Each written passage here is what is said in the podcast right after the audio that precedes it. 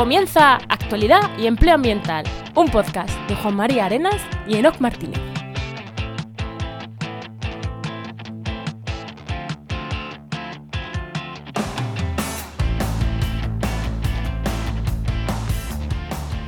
Buenas, soy Juan María Arenas Y aquí Enoc Martínez, y este podcast cuenta con el patrocinio de Oikos MSP. Agencia de comunicación y marketing especializado en ciencia, tecnología y medio ambiente que puedes encontrar en www.oicosmsp.com. Hoy en el programa 200, joder, Enoc 200, ¿eh? 200. Del martes 5 de diciembre de 2023 hablamos sobre zonas de bajas emisiones. Muy bien. Que nosotros ya haremos un especial otro. La gente lo hace en el 200, pero ¿por qué no hacerlo en el 207? O sea, ¿por Claro, qué? Me parece perfecto. Ya haremos un especial.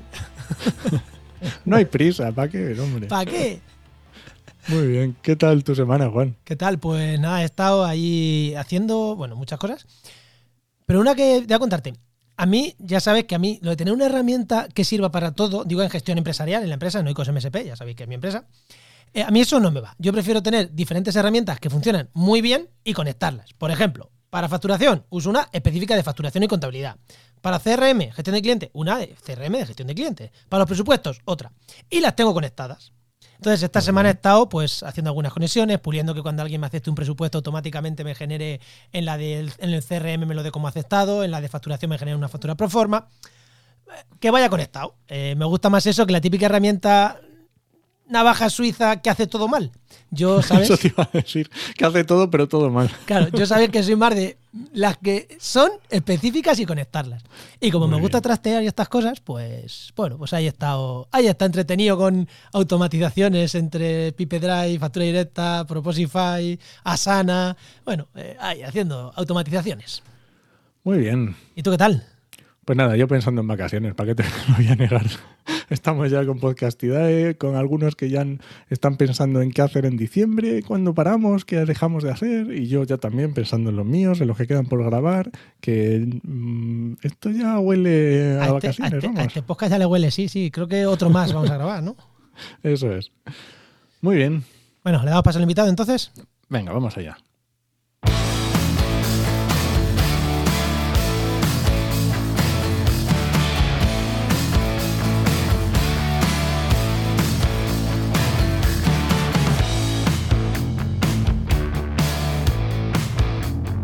Pues hoy tenemos con nosotros a David, a Cartelle Fernández, que es biólogo y haciendo un doctorado en ingeniería ambiental y jefe de producto de vigilancia y modelización del aire en Suez y cofundador y socio de Troposfera.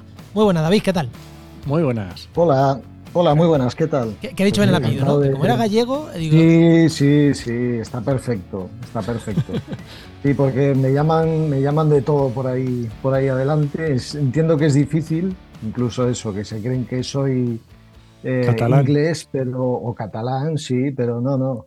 Soy gallego y, y eso, apellido poco común, pero muy bien pronunciado, sí, señor. Juan. que tengo una adicción, que esto es una maravilla. Sí, sí, sí. Bueno, David, venga, la Perfecto. pregunta que le hacemos a todos los invitados. Cuando eras pequeño, ¿qué querías ser de mayor y cómo has llegado hasta aquí?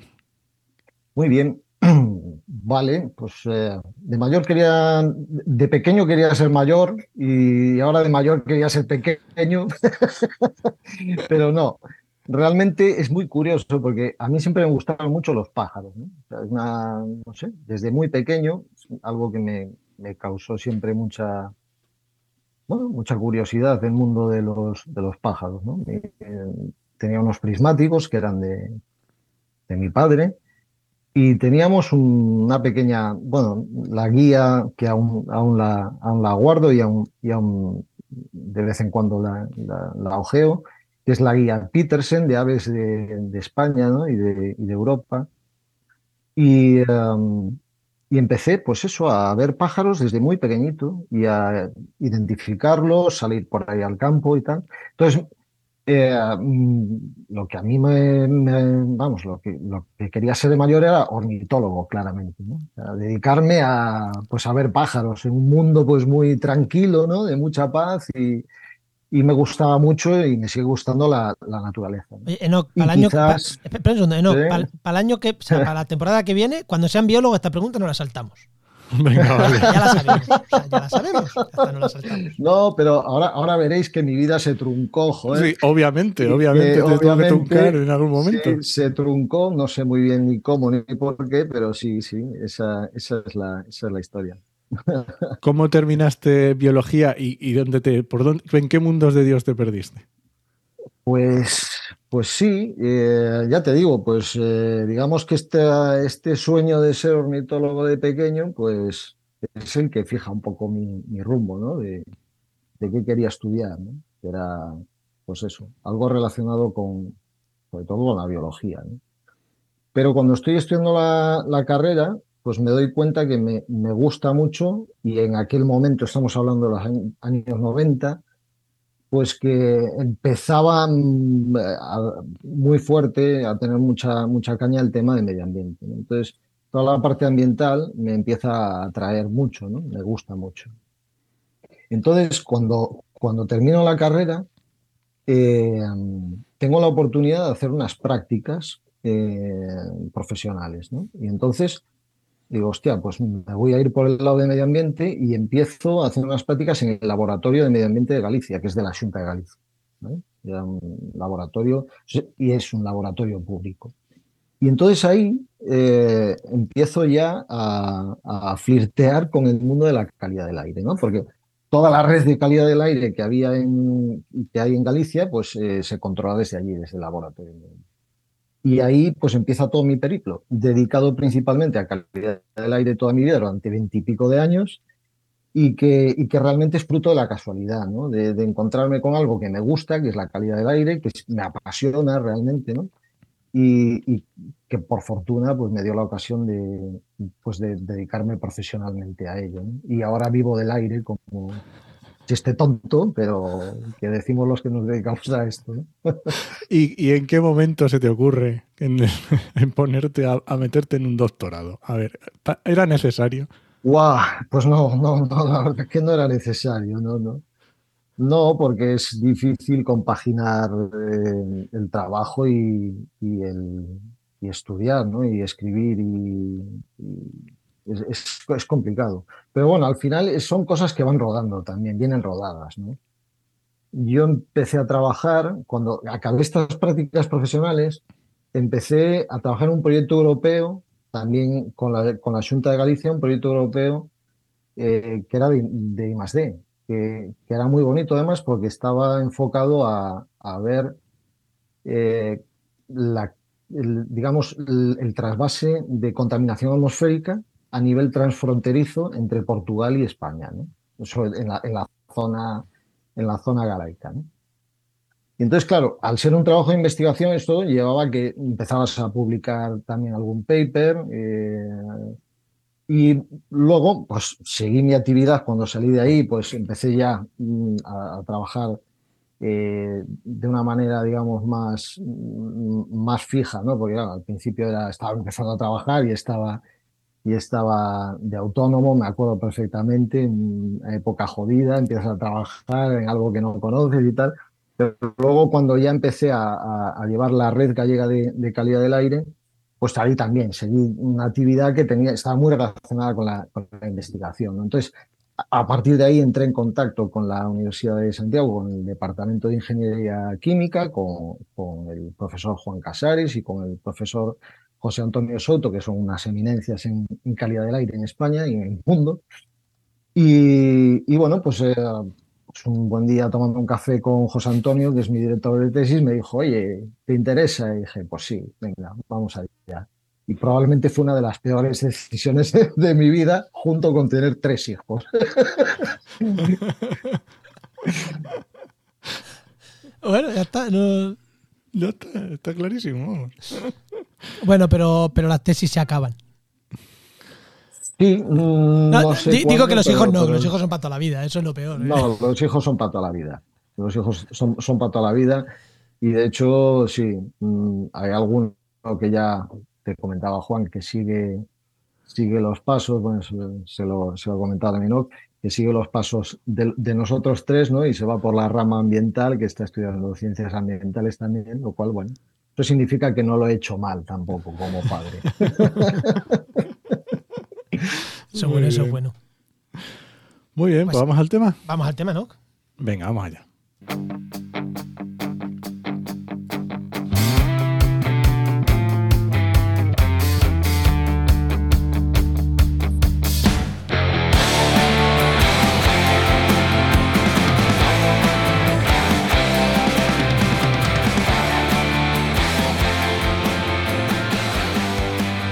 Hace ya algunos años, no hace tampoco, en Madrid, eh, creo que fue el gobierno Manuela Carmena, dijo que iba a poner el centro de Madrid para que fuera más vivible, hubiera menos coches. Y bueno, o sea, era poco menos que el apocalipsis. Aquello era poco menos que el apocalipsis. Eh, ¿Cómo no van a entrar los coches al centro de Madrid? Pero luego, si nos paramos a pensar, en aquella época también en Albacete se planteaban cosas similares. Hay más desde la oposición, creo recordar. Pero oye, que en todas las ciudades, en muchas ciudades hay centros peatonales y no les pasa nada. O sea, que tampoco pasa nada. Pero se veía como una locura. Ahora, eso, eh, hay menos revuelo. Pero si yo no me equivoco, y ahora que nos corrija David, es que ahora es obligatorio, ¿no? Hay muchas ciudades que tienen que tener zona de bajas emisiones, ¿no? Exacto. O sea, Sí, y, sí. y ya, y ya no, y ya, y ya no, ya no se acaba el mundo y no es cosa de comunistas, no, ya no, ya es, ya es cosa normal, ¿no? Eh, bueno, a ver, eh, ahora es, desde luego, sí. Contestando a la pregunta, eh, existe la obligación, todo comienza pues en el año, bueno, realmente un poquito antes a través de una directiva europea, pero en el año 2021, con la ley de cambio climático, ya se, se sienta, digamos, las bases para que las ciudades en España, las ciudades de más de 50.000 habitantes, pues delimiten unas zonas de bajas emisiones. O sea Todo que- esto viene derivado, como digo, sí. Vale, vale. No, no, eso, eso, que, que es menos de 50.000 habitantes, o sea, más de 50.000 habitantes tienen que tener un, eh, lo que normalmente es un centro peatonal, por así decirlo, ¿no? Un centro de bajas emisiones. Mm, Bueno, no tiene por qué ser un centro peatonal. O sea, lo que realmente una zona de bajas emisiones es una zona, una o varias zonas que están, que se delimitan en, en una ciudad, en, una, en un municipio, y que están enfocadas a reducir eh, los niveles de contaminación atmosférica, las emisiones de gases de efecto invernadero, eh, promover una movilidad más sostenible, pero no necesariamente tiene por qué ser peatonal, sino que eh, tenemos el compromiso o adquieren el compromiso de que tienes que rebajar tus niveles de, de contaminación atmosférica. ¿Y, y lo del centro me lo he inventado yo? ¿O sí que, tienen, o sí que suelen ser las zonas centrales? ¿O eso me lo he inventado? Claro, no, generalmente se están, obviamente se están poniendo en, en- las zonas centro, ¿no? De hecho, hay muchas ciudades que incluso antes de las zonas de, de- de implantar las zonas de bajas emisiones ya tenían zonas peatonales en el centro, ¿vale? Y entonces, bueno, eso ahora las ciudades pues que tienen que implantar las zonas de bajas emisiones también aprovechan pues esa parte, digamos, que está peatonalizada, ¿no? Pues para tener emisiones, vamos a decir, cero, ¿no? Emisiones cero de contaminantes o de gases de efecto invernadero. Y también afecta en, cierto, en cierta medida al ruido, pero en este caso es algo que es que la, ley deja a criterio de los, de los ayuntamientos el, reducir los niveles de ruido. Vamos. Vale, así que tenemos unas zonas de bajas emisiones que están por la ley del 2021 de cambio climático y estamos hablando Sí. de que suelen ser las zonas centrales, pero eh, ¿cuáles son las estrategias o qué es lo que se pide que sean esas zonas de bajas emisiones? Porque estamos hablando de peatonal, estamos hablando de movilidad. ¿Qué es lo que exactamente necesitas? Luego a lo mejor Vale. dependerá de, de cada ciudad o lo que, lo que ocurra, pero ¿qué es lo que se necesita? Vale. A ver, como digo, en el 2001, eh, en esta ley de cambio climático, 2021. Eh, sí, 2021. Sí, sí, aquí ha- hace nada, en la vuelta de la esquina.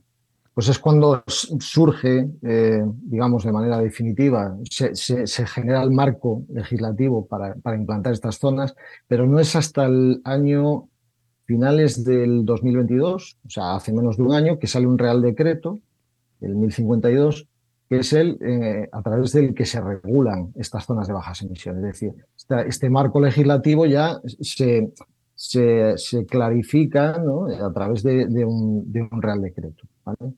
¿Qué nos dice este Real Decreto?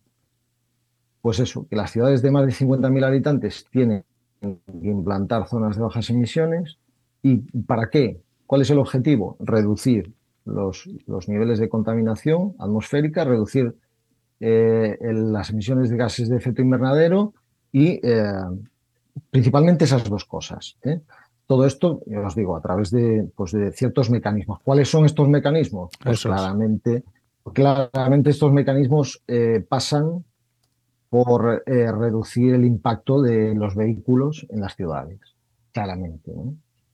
estrategias, muchas, el Real Decreto no se mete en las estrategias, digamos, sino que son los ayuntamientos. A ver, eh, le da una flexibilidad a los ayuntamientos de manera que eh, sean ellos los que impongan sus estrategias, eh, pero una de ellas, la más frecuente, por lo menos la que yo estoy viendo más, es pues la delimitación de esta zona de bajas emisiones que suele estar en el centro de la ciudad y que eh, solamente mm, mm, va a dejar pasar o deja pasar ya a ciertos vehículos, ¿vale?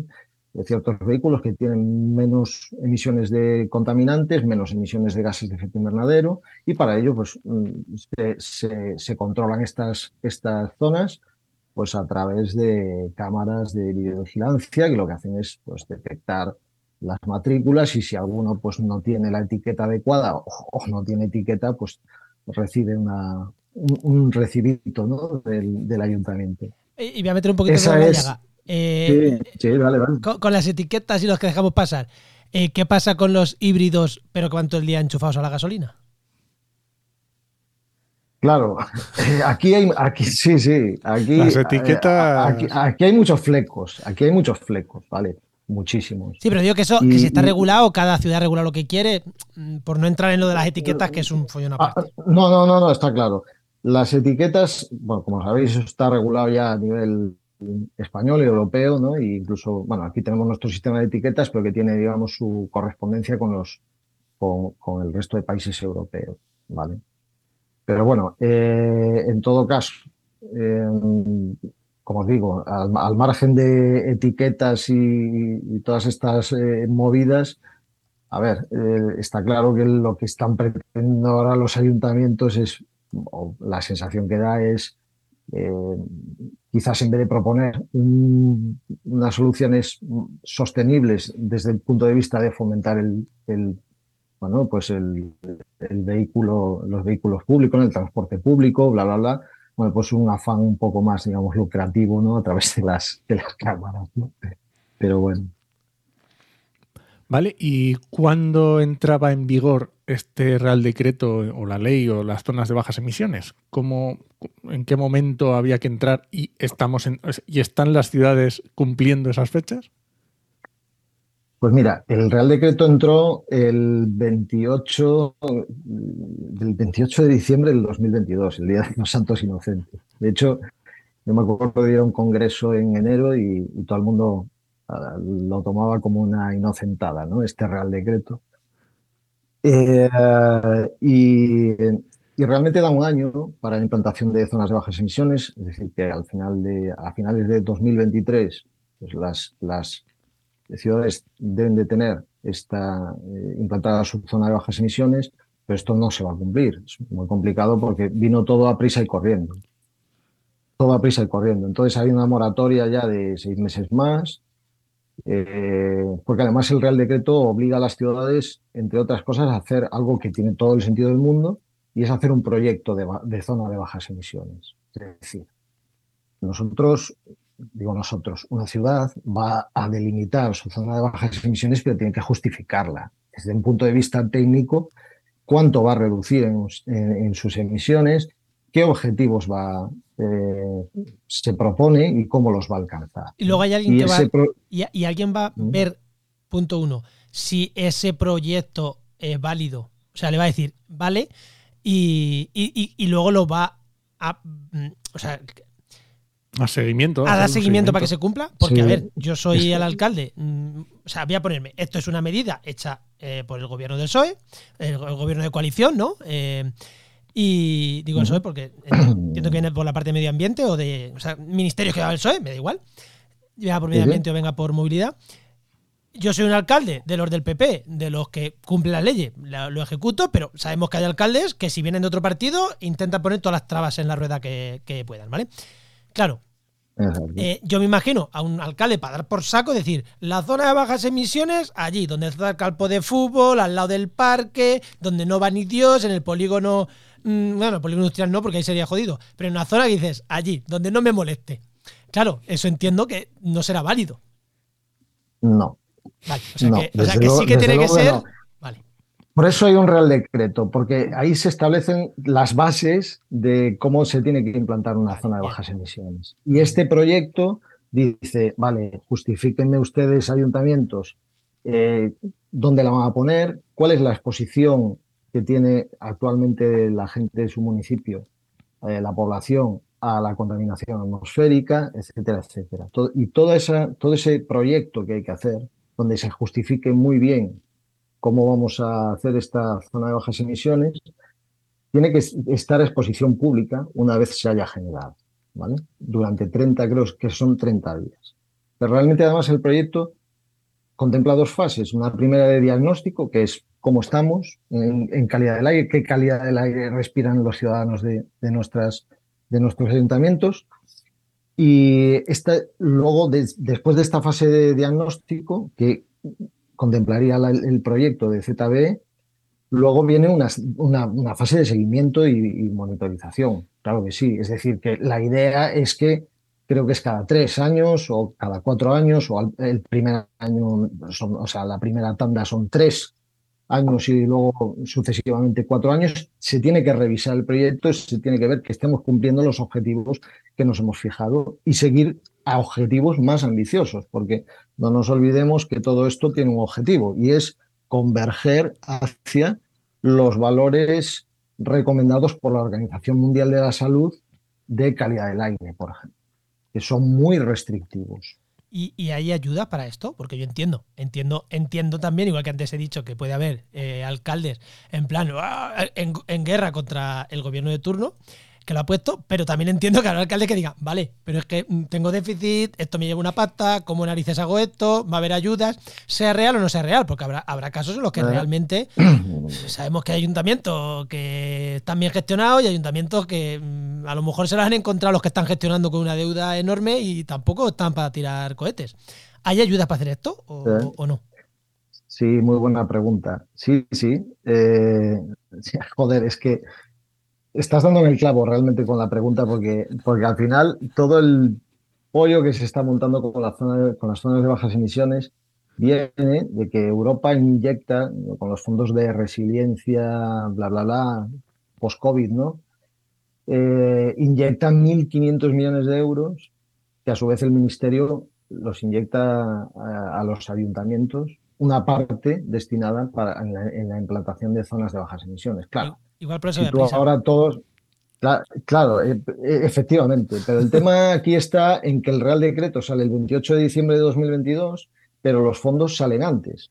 Es decir, los ayuntamientos licitan las zonas de bajas emisiones y cuando digo licitan me refiero a que toda la infraestructura, incluso todo lo que sería el control ambiental, etcétera, etcétera, se licita antes, en muchas ocasiones, de que salga el Real Decreto lo cual es como typical Spanish, empezar la casa por el tejado, ¿vale? O sea, con lo cual salen muchas licitaciones pidiendo cosas, eh, gastando dinero eh, que tenía que hacerlo porque eran fondos europeos, gastando un dinero que luego es más que probable que esté invertido en cosas que no son necesarias porque no las exige el Real Decreto. Bueno, si son buenas, aunque no son necesarias, bienvenido sea.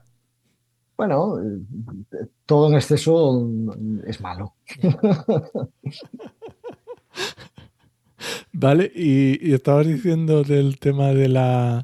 Ya, has dicho que se ha, dado seis meses más de prórroga y que, que, bueno, pues oye, pues que está la cosa reguleras. Pero aun con los seis meses, ¿tú tienes fe en que llegaremos a cumplirlo? Bueno, forma parte de mi trabajo. o sea que espero que sí, espero que sí. Lo que pasa es que van muy lentos. Eh, estos 1.500 millones de euros realmente se concedieron dos tandas. Una fue una primera tanda que fueron un millón de euros. Esta, eh, la, resolución de, la pasta de, estos, este, estos mil millones eh, fue, si no recuerdo mal, en verano del año pasado, algo así, ¿vale? Y hubo otra segunda tanda con los 500 millones de euros que esta se resolvió no hace mucho, hace un par de meses, quizás, con lo cual los ayuntamientos aún están licitando los proyectos de, zonas de bajas emisiones, es decir, están empezando, con lo cual va a haber que moverse rapidísimo. Y, hay muchos que ni han empezado a mover ficha. Y hay otros que ni han obtenido subvención, porque esta es otra coña. ¿no? ¿Qué pasa o sea, un año después, un año después, y hay ayuntamientos que todavía no han movido nada. Sí, eh, date cuenta que en España creo que son 170, aproximadamente 170 ayuntamientos, municipios, que tienen más de 50.000 habitantes. Y hay algunos que no han percibido ningún tipo de ayuda en referencia a zonas de bajas emisiones. ¿Cuánto, ¿Cuántos has dicho? ¿Cuántos ayuntamientos has dicho? Creo que son alrededor de 170 en toda España. Sí. ¿Vale? Por, echar cuenta, ¿a cuántos millones toca cada uno? O sea, 170. Joder, pues. Bueno, a ver, eh, ojo, porque estos fondos no solamente son para el establecimiento de zonas ah, de bajas emisiones y implantación, también son de digitalización, son, tienen varios propósitos, pero que al final eh, todo este sarao está claramente subvencionado por el Ministerio, eh, por el MITECO, y, joder, y muy bien subvencionado porque al final esto lo tiene que, decir, los ayuntamientos muchos no pueden, no pueden sufragar con sus fondos todas las, instalaciones que hay que poner para una zona de bajas emisiones. Y que, y que, y que si les das dinero es más fácil de que abracen la ley. Y si no les das dinero es más fácil de que pongan trabas. Los, de otro partido, pero eh. hasta los tuyos. Eh, sí, sí, sí. Bueno, ahora el, problema está en que, como, como siempre en España, politizamos también todo, ¿no? Entonces, zonas de bajas emisiones eh, ecologismo, eh, medio ambiente, es un color político y entonces, por definición, el otro color, digamos que se, se opone. sobre, sobre todo, déjame que me dedo en la llaga, porque es que lo están haciendo, sobre todo los que en su partido dicen que es verde. Pues, pues sí. El logo, es el logo. O sea, a ver, estoy hablando de vos, claramente. Sí, sí, sí. Pero que manda pues narices que el partido que el logo es verde sean los más anti tiene, tiene, tiene, tiene, mucho delito, sí, eh, pero bueno, ya sabíamos que no es nuevo, ¿no? Que, es decir, son negacionistas del cambio climático, son, en fin, eh, yo, para mí, claro, cuando, hablaba ahora de tintes políticos, realmente yo estaba dejando fuera a los verdes, porque no, para yo no los considero ni con, con todos mis respetos, el tinte político es discutibles de momento que estamos negando, por ejemplo, evidencias tan claras como el cambio climático. Sí, pero están, están gobernando en sitios como Valladolid que ya están levantando eh, la zona de carriles, y demás. O sea, que, que los dejamos fuera, pero están gobernando. No, no, no, por supuesto. Yo no. Lo que digo es que los dejo fuera de mi cabeza. No, por supuesto, eh, los tengo muy presentes y sé lo que están haciendo.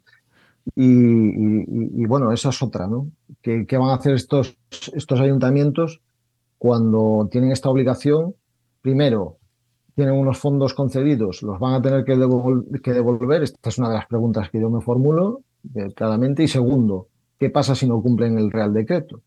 Porque aquí también se montó medio pollo con eso, porque hubo incluso declaraciones de, la ministra de, Teresa Rivera que decía que una administración no puede sancionar a otra. Y, porque además el Real Decreto, dentro que es una herramienta que está muy bien, el Real Decreto de Zonas de Bajas Emisiones, es una herramienta muy buena, tiene sus quizás sus lagunas, ¿no? No tiene un régimen sancionador y como tal, ¿no? Entonces, bueno, es complicado todo eso. Sí, no entiendo. Oye, y estamos hablando todo el rato de eh, ayuntamientos, porque estamos hablando de esos aproximadamente 170, pero en mm. todas las zonas de España van igual o hay zonas en las que van mejor o comunidades en las que van mejor, que se lo toman más en serio? Mm, ¿Esto ya es a, cada uno va por su lado? Eh, sí, cada uno va por su lado, eh, claramente. o sea, aquí están Madrid y Barcelona, que son los pioneros, los que primero implantaron ya antes de que saliese, eh, lo, comentabais en la introducción, ¿no? de que saliese el Real Decreto y la ley de cambio climático ya establecía unas zonas de bajas emisiones, se llamaban de otra manera, pero eran zonas de bajas emisiones. Pero bueno, al, final eh, hay distintas velocidades, ¿no? Al margen de Madrid-Barcelona, pues eh, esto no sé si es verdad, pero me lo comentaron el otro día, y es que suena que, por ejemplo, País Vasco va a implantar, va, eh, va a ser más restrictivo incluso y va a implantar zonas de bajas emisiones en, aquellos municipios de más de 20.000 habitantes, por ejemplo. ¿no? Eh, lo cual, bueno, pues una iniciativa mm, mm, que está muy bien, y, pero bueno, que veamos que como en casi toda España hay varias velocidades, ¿no? Y ah, pues ahora mismo a Coruña, por ejemplo, es, una ciudad que, lleva ya tiempo trabajando en esto y va rápida y va ágil y, ah, está cumpliendo. Eh, Valencia, nosotros en Coruña estamos trabajando, en Valencia también, bueno, mm, mm, vamos yendo con agilidad, al menos hasta ahora. Eh, pero bueno, hay otras que, como os digo, no han ni presentado, no están ni trabajando en el proyecto. Esto que comentaba David es muy normal en, temas de normativa medioambiental que a nivel nacional se establezca una normativa y luego las comunidades autónomas sean eh, promulguen sus propias normativas más estrictas todavía. Nunca pueden ir en contra de la nacional, pero sí ser más estrictas. Entonces es común que normalmente País Vasco y Cataluña sean los que tengan normativas más estrictas que a nivel nacional. Exacto. No has dicho Castilla-La Mancha, ¿no? No sé por qué. No, Castilla-La Mancha no. no has dicho Castilla-La Mancha, tú que la conoces bien, ¿eh? no, la verdad que no. Vale. Albacete, por ejemplo, sé que Albacete eh, presentó ya, ya licitó hace un tiempo el, proyecto de zona de bajas emisiones. sí, sí, sí, se pedía. Está trabajando bien. Albacete Capital, yo sé que se pedía cuando el follón de Madrid, Manuela Carmen y todo aquello, que había que hacer una zona patronal, es que cuadraba, o sea, que es que cuadraba. Y, es eso, ahí como era un tema politizado a 100%. Y fíjate, tú has dicho que está politizado. Me parece menos politizado ahora mismo que en aquel momento. Ahí me parecía que había más, mm. eh, más confrontación. Sí, y fíjate que ahí no había ley ni había nada. Lo que pasa es que, como lo de Madrid parece que es lo más importante del mundo y había confrontación política en Madrid, ahora como en Madrid no hay confrontación política, ya en el resto de sitios no hay polémica. ¿Qué más sí, no, está claro. Pero mira, hay un caso en, Galicia que es que yo creo que, que, además es referente en toda España, que es Pontevedra. La ciudad de Pontevedra implementó, digamos, la primera zona de bajas emisiones ya hace 20 años, 20 y pico de años pero de una manera muy radical en el sentido de que todo lo que es el casco viejo prohibió absolutamente la entrada, peatonalizó absolutamente el, casco viejo de, de, Pontevedra. ¿no? Claro, al principio la revuelta que hubo a nivel de, los vecinos pues fue brutal, ¿no? Porque joder, porque no voy a poder entrar en el coche aquí, porque no sé qué, porque esto, bueno, eso pasó cierto, cierta factura a nivel político, pero cierta en el sentido de que el, alcalde tuvo que aguantar mucha tela por esa decisión. Pero a día de hoy, veintipico años después, sigue el mismo alcalde. Eso significa que esto tiene un momento de explosión máxima, donde la gente se queja, pero luego estoy convencido, y, ya te digo, y dar un paseo por Pontevedra es algo maravilloso, pues eh, es algo que cala en la ciudadanía y que acaba gustando mucho, ¿no? Porque la paz que te puede aportar el estar, el poder pasear tranquilamente, el poder respirar un poco de aire puro es fundamental. Mira, aquí yo, yo vivo en Úbeda, que es patrimonio de la humanidad, no sé si la gente lo sabe no, es una ciudad bastante bonita. Eh, y el centro es bastante peatonal. no es peatonal del todo, porque si puedes pasar si vives allí, hay como ciertas cosas, y por ciertas zonas sí se puede pasar, pero por otras zonas no. Y lo que tú dices, es que dar un paseo, sabiendo que no se te va a meter un coche por aquí, por el medio de la plaza, pues es un, es un gusto. Y es, Úbeda no está dentro de, no llega a los 50.000, con lo cual no está, no estará obligada a hacer, hacer esto. Pero yo lo digo porque vivo en una ciudad que el, parte del centro es peatonal o semi peatonal, y es, es una maravilla. Sí, sí, sí. Por eso te digo, yo creo que ah, quizás ahora puede pasar algo de factura a nivel político en los ayuntamientos, quizás a lo mejor menos porque es una imposición, entonces, pero bueno, creo que finalmente va a ser una medida que a los ciudadanos van a agradecer claramente. Oye, ¿algún ejemplo más? Hablábamos de Valladolid o algún otro que nos quieras poner. Tanto para bien como, Para bien o para mal, ¿eh? Lo que tú quieras. Para bien o para mal. Joder, pues bueno, tengo alguno, ¿eh? Tengo alguno. Lo que pasa que prefería, casi preferiría no nombrarlo, pero, o sea, no nombrar, pero me, me han pasado cosas curiosas, sobre todo este último año. Como os digo, nosotros. Bueno, si quieres, trabajando- si quieres decir el pecado sin decir el pecador, no hay ningún problema. Pues sí, va- vale, pues sí, lo voy a hacer así, sí, sí. voy a decir que es una, una ciudad pequeña en el centro de la península, ¿vale? Vale. Para no dar más datos. Y, y joder, pues aquí parecía que, iban a implantar toda la parte de la zona de bajas emisiones, estaban muy interesados ya, pero ya desde hace tiempo. Eh, nosotros empezamos a trabajar con ellos y,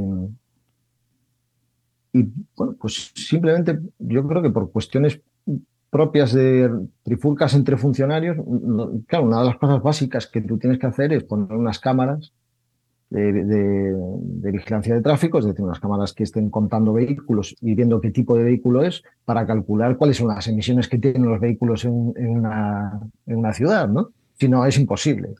Quiero decir, puedes tener otros mecanismos, pero el mecanismo directo que es saber en las principales vías qué vehículos pasan, cuántos pasan, eso te da toda la información o la información más valiosa. Bueno, pues, pues en este ayuntamiento, por trifulcas eh, internas, eh, no nos dejaban colocar las cámaras aún teniendo un contrato con ellos para hacer este trabajo. O sea, eh, algo que dices, hostia, pero vamos a ver, yo, yo tengo que colocar una cámara. Pues no, no, podíamos, no nos dejaban colocar una, No, no- una no sé, cámara. o sea, no- para- no sé la ciudad, no sé la ciudad, ¿eh? Pero aquí me juego al típico concejal gilipollas diciendo que es para controlarnos y que nos quieren poner las cámaras para controlarnos. Es que, es que. o sea, y, y aquí voy a dar un palo a la izquierda, que tontos de esos en la izquierda y bastantes también, ¿eh? Sí, sí, pues sí, pues sí. Eh, pues mira, este ayuntamiento cambió de, de- de color político y fue con el anterior, pero con el nuevo tampoco te creas que, que hay novedades. Sí. Pero, joder, O sea, que hay tontos en la izquierda y la derecha. Da igual el que estuviera Sí, antes sí, que ha entrado el otro y la ha hecho igual de mal. Vale, bien. Sí, sí, sí. Entonces, claro, este- hostia, esto es como si tú dices, venga, yo me quiero hacer un chequeo médico, pero te viene con la aguja y dices, no, no, a mí no me pinche, a mí me mira nada más, no, que yo para saber lo que tiene tengo que hacerle un examen médico, ¿no? Pues esto es lo mismo. Si no me dejas examinar la ciudad, yo no puedo evaluarla.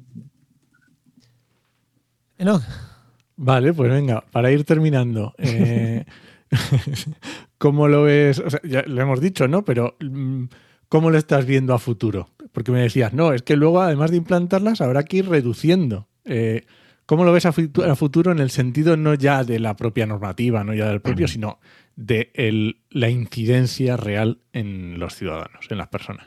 Espera, espera, antes de ir Vale. ahí, ¿qué, qué más a largo plazo? Me voy a corto. En seis meses vamos a poder tener esto implementado. Ni de coña, ¿no? Que también es, a futuro. complicado. Es complicado. Vale. Ahora es ya complicado porque son 100, 170 ayuntamientos, ya te digo, eh, eh, vamos atrasados. Pero bueno, seis meses más, seis meses me- menos, mm, después de tener, pues, según la OMS, un 99% de, del aire que respiran los ciudadanos está contaminado, pues tampoco, tampoco vamos a, a- a pelearnos ¿no? por seis meses más o menos, arriba abajo. Venga, ya era la, a la respuesta de no, que sí es a más largo plazo.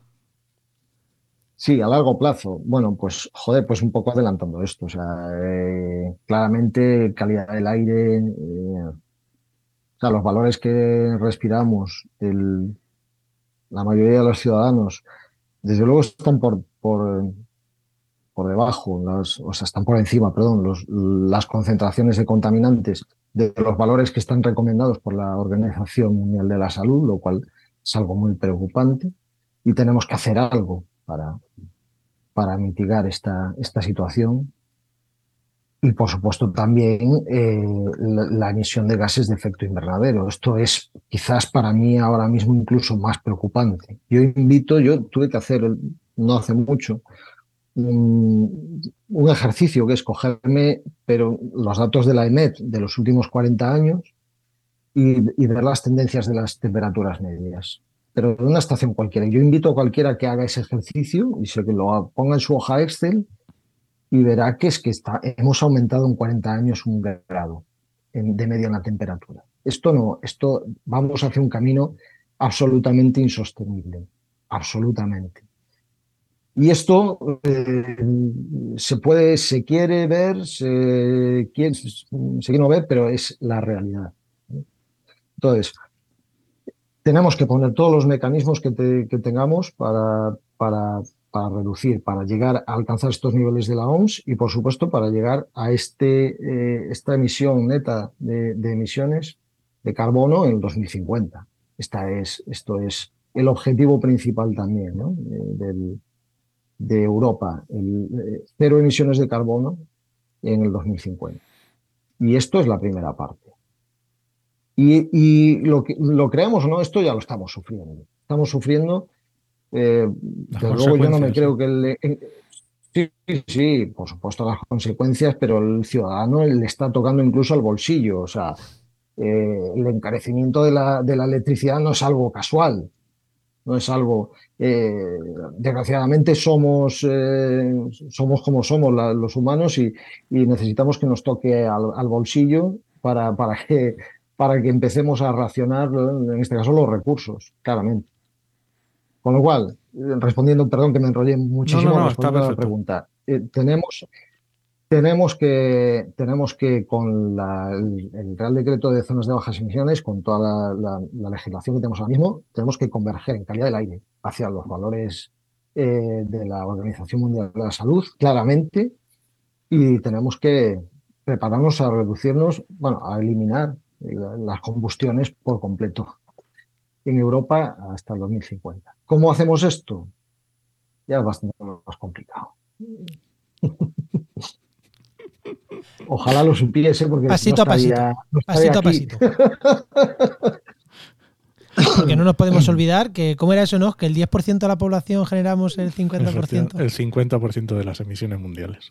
Que, que, está muy bien decir el 1% porque nos excluye a nosotros, españolitos de a pie, pero si ya, ya cogemos el 10% de la población mundial, ya no, ya, no nos excluye, ¿eh? Ya estamos dentro. Ya hay, muchos que estamos dentro, sí. Estamos dentro. Y claro, es más fácil de echarle la culpa al 1% y no asumir la nuestra. Efectivamente. Pero bueno. Es, es verdad pero por lo menos nos quedamos con la con la buen, buen sabor de boca que la zona de bajas emisiones por lo menos van en el buen camino y vamos a ver si aceleran un poquito y apretamos un poco.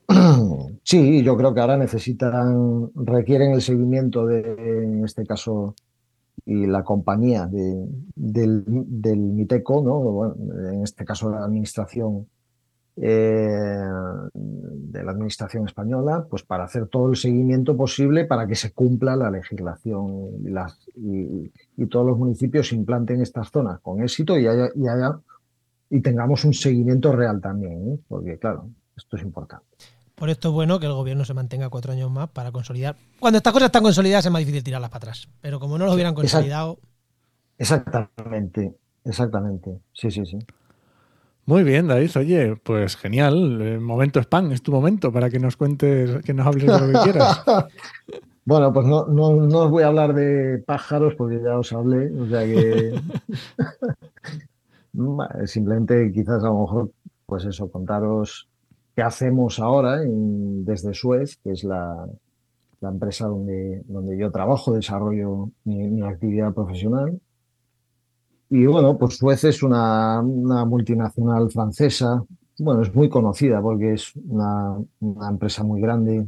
Eh, somos más de 45.000 trabajadores en todo, en todo el mundo, de los cuales una pequeñita parte, una parte muy residual, unos 200 profesionales, pero que estamos en toda la, bueno, muchas geografías. Estamos en España, estamos en, en Francia, en Italia, en Reino Unido, estamos en China, estamos en Chile. Bueno, pues unos 200 profesionales estamos dedicados enteramente a, calidad del aire, a gestión de calidad del aire y cambio climático.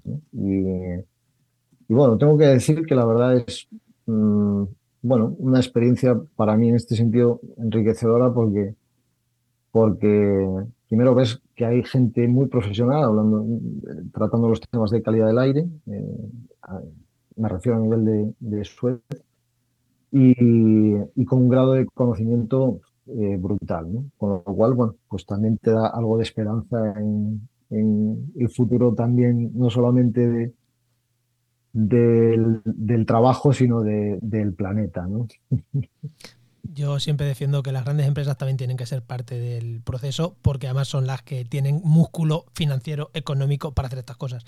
Así que yo me alegro, que oye, también me alegro cuando tenemos aquí pequeñas consultoras de dos o tres personas que hacen un buen trabajo, pero esas tienen más difícil hacer cambios profundos. Mm, Las grandes son las que realmente pueden transformar muchas cosas. Así que me alegro de haberte Sí, tenido sí, aquí. Sin duda. Bueno, pues encantado y Bueno, os agradezco que me hayáis invitado. claro. espera- espérate que no hemos terminado todavía. Ahora no vamos con Venga. la- Ah, no hemos- Ahora, ahora- ah, ahora te yo- contamos, ahora te contamos. Ah, espera, espera Venga, venga, va, va, Venga, va, ahora te venga. contamos. Vamos ya con el cierre, ¿no? Vamos allá.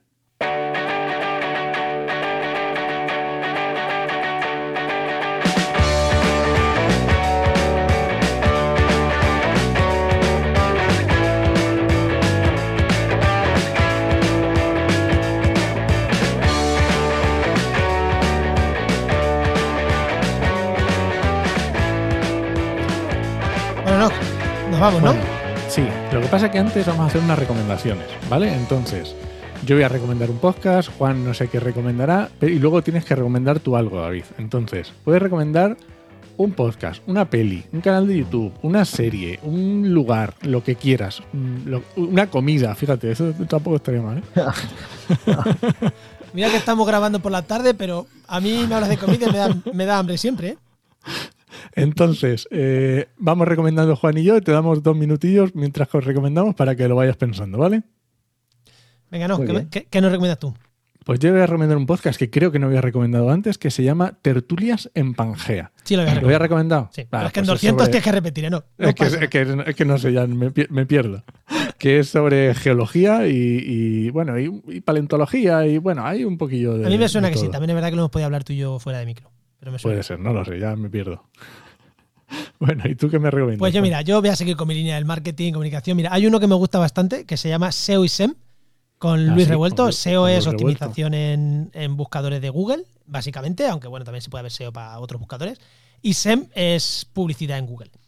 Mm, como yo me dedico a temas de marketing, aunque soy un biólogo también yo un poco raro, eh, pues bueno, voy a recomendar este que está muy bien. Si te molan esos temas, la verdad que es, es lo mismo. Tiene nivel, pero cualquiera que esté un poquito, que tenga una empresa y tal, y que quiera, quiera tener nociones de esto, está guay. Está guay. Sí, ahora, ahora, ahora ya no lo escucho, pero antes lo escuchaba y sí, está interesante Está y no te pierdes tampoco. No, no, no, bien. no tiene un nivel de esto que dices, madre, no hay quien se entere de esto. Es que te- escucho algunos que es como, hostia, este es duro. Pero este en concreto, igual que el de la semana pasada, no, son muy buenos, pero no son duros de escuchar. Que cualquier persona con una empresa y que le interesen estos temas, le pueden venir muy guay para aprender. Como yo digo, no para hacerse las cosas ellos, sino a lo mejor para después Para saber aprender. qué pedirle a una empresa. Eh, Efectivamente. Muy bien, David, venga, te toca. Muy bueno. Mm, vale, un, un CRM no, no os voy a recomendar, ¿no? Porque sobre todo el, el- perdón, el que usamos en Suez no, no, no lo recomiendo. En fin, porque todos estos software de, de- de gestión de, de financiera y todo eso son horrorosos, ¿no? Pero bueno, pues mira, yo pensándolo así muy rápidamente, a mí me gusta mucho la música, entonces casi os recomendaría una canción, ¿vale? Venga. Os Genial. recomiendo que escuchéis una canción que se llama, venga, que se llama Más Allá, que es de Pat Metheny Group, eh, que es, bueno, es un- el grupo que formó Pat Metheny, que es un guitarrista jazz, con Lane Ace, un famoso pianista también, y tiene una canción que se llama Más Allá, que es una de mis favoritas y, y que además canta Pedro Aznar, que también es un cantante argentino que luego fue, bueno, y sigue siendo un icono en su país, con lo cual ahí os queda. Muy bien, pues dejaremos Mm, en Creo las, que no se ha recomendado una canción, ¿eh? No, creo que no, que ha sido la primera vez, así que genial, fíjate. ¿Eh? El número 200, por originalidad. No, esto, esto lo llevamos, esto lo llevamos haciendo menos tiempo. Aquí tengo que Sí, decir que no llevamos 200 programas preguntando esto. Muy bien, pues oye, muchas gracias, David, ha sido un placer. Muchísimas gracias, David. Muchas gracias a vosotros. Venga, hasta otra. Hasta luego. Y nada, nos vamos. Venga, Este- un saludo. Este podcast pertenece a la red de podcast Podcastidad, en la red de podcast de ciencia, medio ambiente y naturaleza. Y muchísimas gracias por compartir este programa, por los comentarios que nos dejáis en redes sociales, que últimamente son pocos. La gente en redes sociales, mira, al grupo entra gente y nos publica ahí, nos comenta, y en redes sociales la gente va a decir que ahora le da más miedo Sí, eh, comentar, que- no sé por qué. Esto va por oleadas, ¿eh?